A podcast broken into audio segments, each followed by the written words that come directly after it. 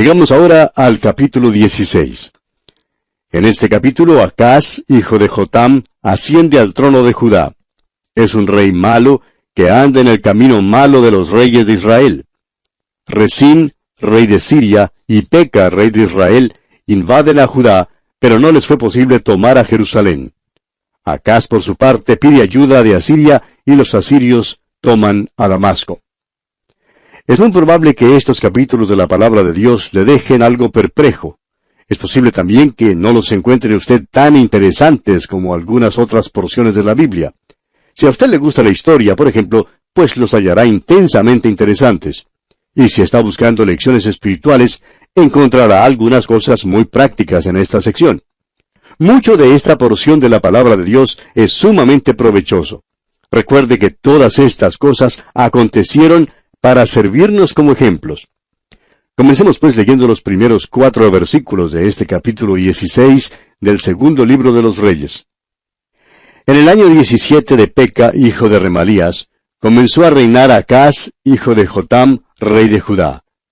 Cuando comenzó a reinar Acaz era de veinte años, y reinó en Jerusalén dieciséis años, y no hizo lo recto ante los ojos de Jehová su Dios, como David su padre.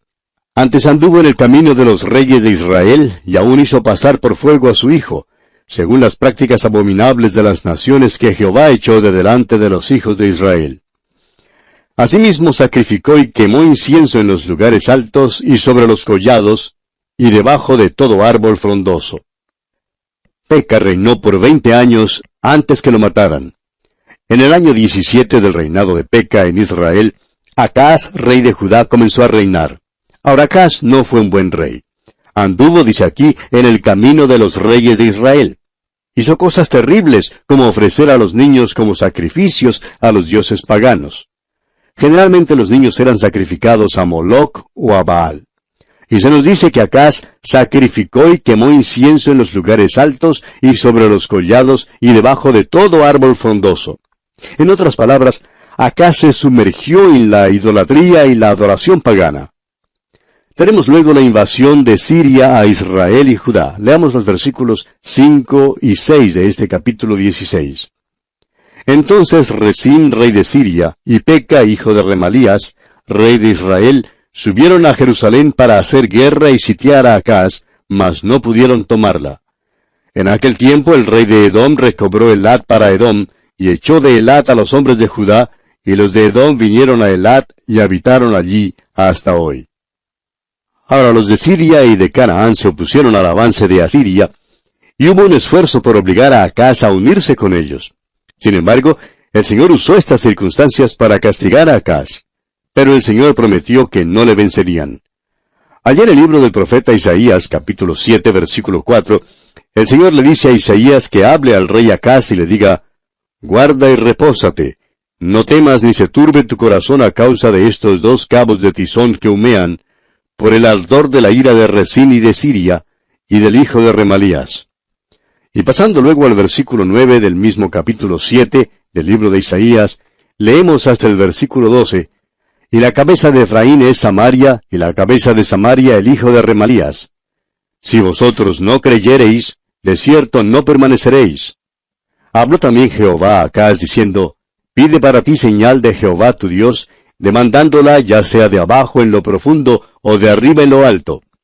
Y respondió Acaz, No pediré y no tentaré a Jehová. O sea que el Señor trajo estas fuerzas contra Acaz debido a sus pecados.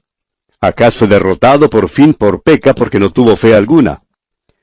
Volviendo ahora al capítulo 16 del segundo libro de los reyes que estamos estudiando, veamos cómo Acaz busca ayuda de Asiria y los asirios toman a Damasco. Leamos los versículos 7 al 16 ahora.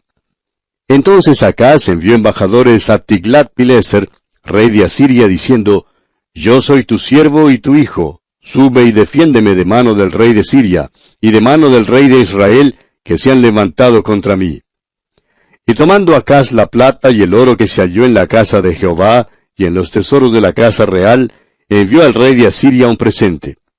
Y le atendió el rey de Asiria, pues subió el rey de Asiria contra Damasco y la tomó, y llevó cautivos a los moradores Aquir, y mató a Resín. Después fue el rey Acaz a encontrar a Tiglat-Pileser, rey de Asiria, en Damasco.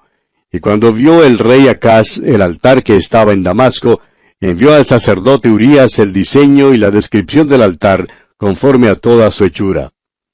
Y el sacerdote Urías edificó el altar, conforme a todo lo que el rey Acaz había enviado de Damasco, así lo hizo el sacerdote Urías, entre tanto que el rey Acaz venía de Damasco.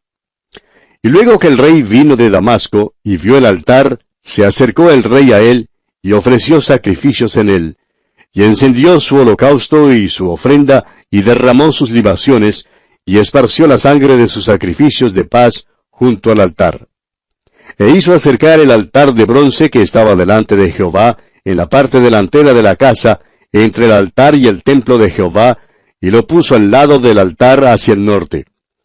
Y mandó el rey Acaz al sacerdote Urías diciendo, En el gran altar encenderás el holocausto de la mañana y la ofrenda de la tarde, y el holocausto del rey y su ofrenda, y asimismo el holocausto de todo el pueblo de la tierra y su ofrenda y sus libaciones. Y esparcirás sobre él toda la sangre del holocausto y toda la sangre del sacrificio. El altar de bronce será mío para consultar en él. E hizo el sacerdote Urías conforme a todas las cosas que el rey Acaz le mandó. La tierra finalmente sería saqueada por los asirios, aunque Acaz apelara al rey. Judá perdió su valla cuando Siria cayó en la invasión asiria. El precio alto de la ayuda de Asiria fue el vasallaje. De modo que Acaz tomó plata y oro de la casa del Señor, y plata y oro de los tesoros de la casa del rey, y lo envió como regalo al rey de Asiria. Acaz no creyó lo que Isaías había dicho, no creyó la promesa del Señor. Ahora, mientras Acaz estuvo en Damasco, vio un altar que le impresionó grandemente. Ya no adoraba al Dios vivo y verdadero y por tanto mandó que construyeran en la tierra de Judá una copia fiel de ese altar. Este altar llegó a ser simplemente otro pecado más mediante el cual Acaz se iba desviando más y más de Dios. Quitó el altar del Señor que había sido hecho según las mismas instrucciones del Señor y eligió en su lugar su propio altar. Saqueó luego más de la casa de Dios. Leamos los versículos 17 y 18 de este capítulo 16 del segundo libro de los Reyes. Y cortó el rey Acaz los taderos de las basas, y les quitó las fuentes, y quitó también el mar de sobre los bueyes de bronce que estaban debajo de él, y lo puso sobre el suelo de piedra. Asimismo el pórtico para los días de reposo que habían edificado en la casa, y el pasadizo de afuera, el del rey, los quitó del templo de Jehová por causa del rey de Asiria. Acaz pues despojó algunos adornos preciosos y mobiliario del templo para beneficio del rey de Asiria. Leamos ahora la muerte de Acaz y el ascenso de Ezequías al trono de Judá. Veamos los versículos 19 y 20 de este capítulo 16 del segundo libro de los Reyes. Los demás hechos que puso por obra Acaz, ¿No están todos escritos en el libro de las crónicas de los reyes de Judá? Y durmió el rey Acaz con sus padres, y fue sepultado con ellos en la ciudad de David, y reinó en su lugar su hijo Ezequías. Acaz pues murió y su hijo Ezequías llegó al trono. Ahora Ezequías no solamente fue un buen rey, sino que también dirigió un reavivamiento. Y así concluimos nuestro estudio del capítulo 16 del segundo libro de Reyes. Pasamos ahora al capítulo 17. En este capítulo 17, Salmanásar, rey de Asiria, toma el reino de Israel en el norte y toma tributo de ellos. Cuando descubre que el rey Oseas les había formado una conspiración contra él, sitia a Samaria y después de tres años lleva al cautiverio a las diez tribus norteñas. Y vamos a enumerar los motivos por los cuales Dios permitió que Israel entrara en el cautiverio. Primero, el pueblo desobedeció a Dios. Leemos allá en el versículo 13 del capítulo 17. Jehová amonestó entonces a Israel y a Judá por medio de todos los profetas y de todos los videntes, diciendo, Volveos de vuestros malos caminos, y guardad mis mandamientos y mis ordenanzas, conforme a todas las leyes que yo prescribí a vuestros padres, y que os he enviado por medio de mis siervos los profetas. Ahora, en segundo lugar, Israel dudó de Dios.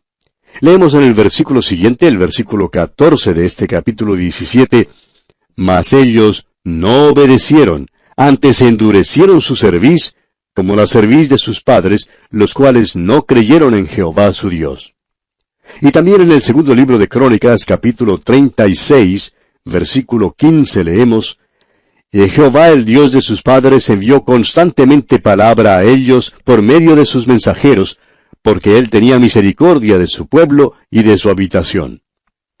Y por último, Dios permitió que Israel entrara en el cautiverio porque el pueblo desafió a Dios. El versículo 15 de este capítulo 17 del segundo libro de Reyes que estamos estudiando dice, Y desecharon sus estatutos y el pacto que él había hecho con sus padres y los testimonios que él había prescrito a ellos. Y siguieron la vanidad y se hicieron vanos, y fueron en pos de las naciones que estaban alrededor de ellos, de las cuales Jehová les había mandado que no hiciesen a la manera de ellos. Y desafiaron a Dios también, rehusando guardar los años de reposo durante cuatrocientos noventa años. Allá en el segundo libro de Crónicas, capítulo 36, versículo 21, leemos, Para que se cumpliese la palabra de Jehová por boca de Jeremías, hasta que la tierra hubo gozado de reposo, porque todo el tiempo de su asolamiento reposó hasta que los setenta años fueron cumplidos. La historia de esta nación de Israel es la misma historia de todo individuo. Y aquí en este capítulo 17 llegamos pues al fin de Israel cuando las diez tribus norteñas son llevadas cautivas para Asiria. Leamos los primeros cinco versículos de este capítulo 17. En el año duodécimo de Acaz, rey de Judá, comenzó a reinar Oseas, hijo de Ela, en Samaria, sobre Israel, y reinó nueve años e hizo lo malo ante los ojos de Jehová, aunque no como los reyes de Israel que habían sido antes de él. Contra éste subió Salmanasar, rey de los asirios, y Oseas fue hecho su siervo y le pagaba tributo. Mas el rey de Asiria descubrió que Oseas conspiraba, porque había enviado embajadores a So, rey de Egipto, y no pagaba tributo al rey de Asiria, como lo hacía cada año. Por lo que el rey de Asiria le detuvo y le aprisionó en la casa de la cárcel.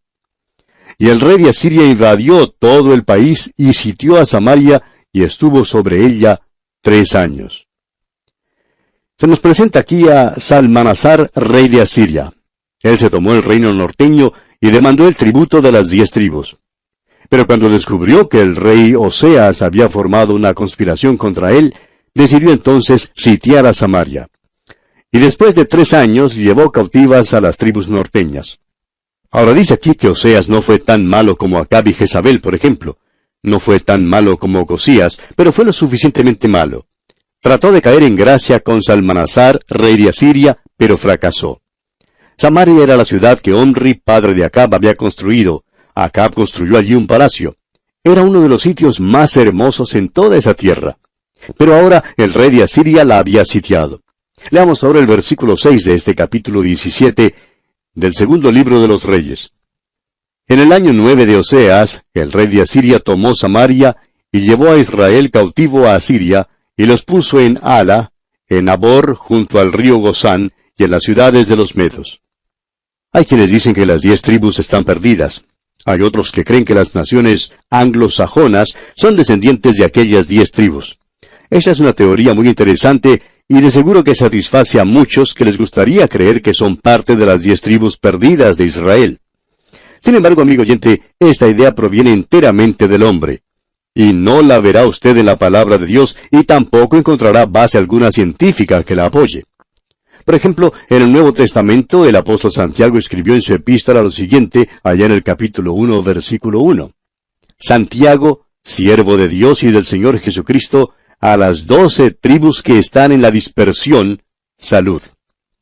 Al parecer el apóstol Santiago no creía que las tribus estuviesen perdidas. Y si es que se hubiesen perdido, pues tendríamos que llegar a la conclusión que esto sucedió en los tiempos de Santiago y los nuestros. Ahora usted va a notar que cuando los judíos regresaron a su tierra, solo algunos de todas las tribus regresaron. Pero en realidad fueron muy pocos los que regresaron mientras que el total de los judíos e israelitas que fueron llevados en cautiverio sumaba varios millones, solamente regresaron unos 65 mil judíos. Pero bien, vamos a detenernos aquí por hoy, amigo oyente, porque nuestro tiempo ha concluido ya. Continuaremos Dios mediante en nuestro próximo programa y contamos con su fiel y amable sintonía. Será pues, hasta entonces, que el Señor derrame en usted sus ricas e incontables bendiciones. Continuamos estudiando hoy el capítulo 17 del segundo libro de los Reyes. Y en nuestro programa anterior hablábamos de Salmanasar, rey de Asiria. Y vimos que él se tomó el reino norteño y demandó tributo de las diez tribus. Pero cuando descubrió que el rey Oseas había formado una conspiración contra él, decidió entonces sitiar a Samaria, y después de tres años se llevó cautivas a las tribus norteñas. Ahora, en cuanto a Oseas, dijimos que no había sido tan malo como Acab y Jezabel. No fue tan malo como Ocosías tampoco, pero fue lo suficientemente malo. Trató de tener gracia con Salmanasar, rey de Asiria, pero fracasó.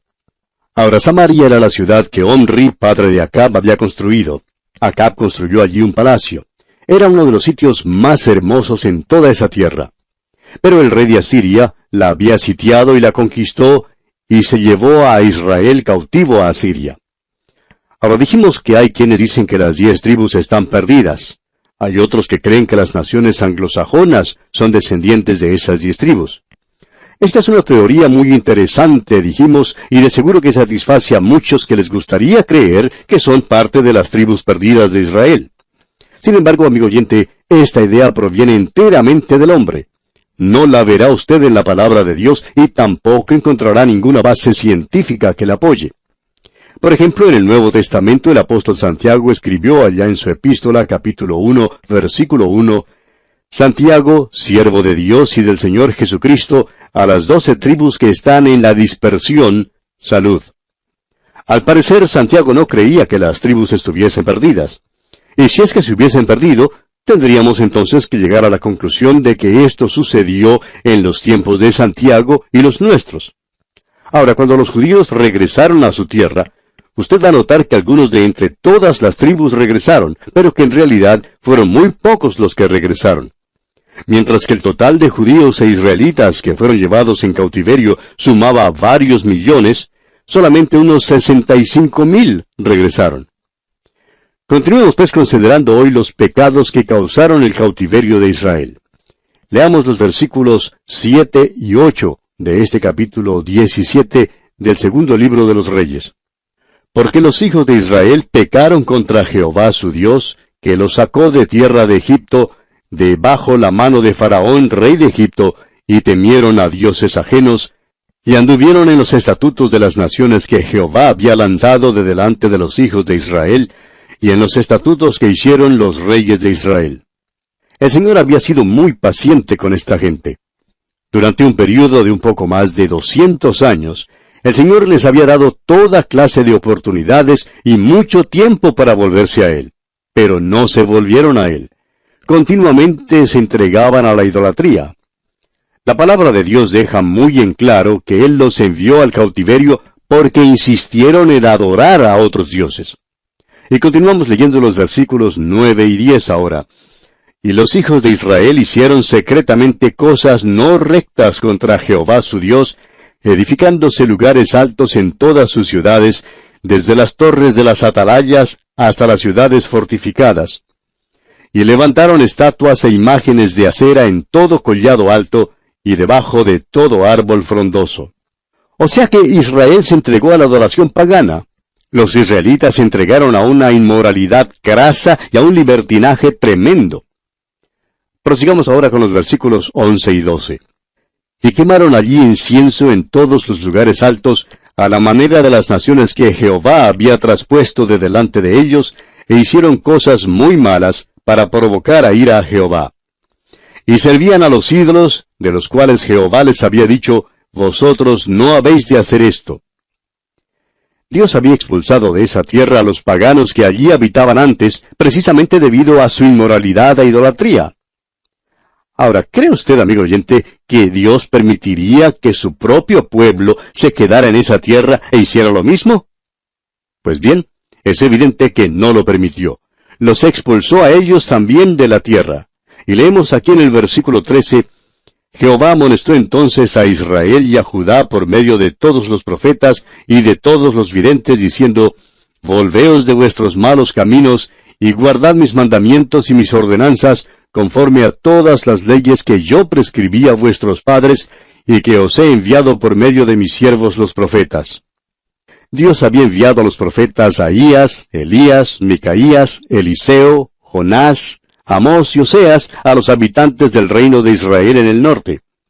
Ahora al reino de Judá en el sur había enviado a los profetas Semaías, Joel, Isaías, Miqueas, Nahum, Habacuc, Sofonías y Jeremías. Cada profeta amonestó a la gente de ambos reinos de lo que tendría lugar si no se volvían a Dios y no abandonaban sus caminos malos. Pero ellos no obedecieron, dice aquí el versículo 14. Mas ellos no obedecieron, antes endurecieron su cerviz, como la cerviz de sus padres, los cuales no creyeron en Jehová su Dios. Las tribus fueron culpables de su propia incredulidad. El gran pecado de toda la humanidad, amigo oyente, es el de no creer a Dios. Usted y yo vivimos en una cultura contemporánea que ha excluido a Dios. Él no tiene ningún lugar en nuestro sistema educacional. Nuestros sistemas de gobierno no están interesados en siquiera saber la voluntad de Dios. Desafortunadamente esto también ocurre en muchas de nuestras iglesias. Y como resultado de esto, Dios nos juzgará así como juzgó a su pueblo hace muchos años. Continuemos leyendo el versículo 15 de este capítulo 17 del segundo libro de los Reyes.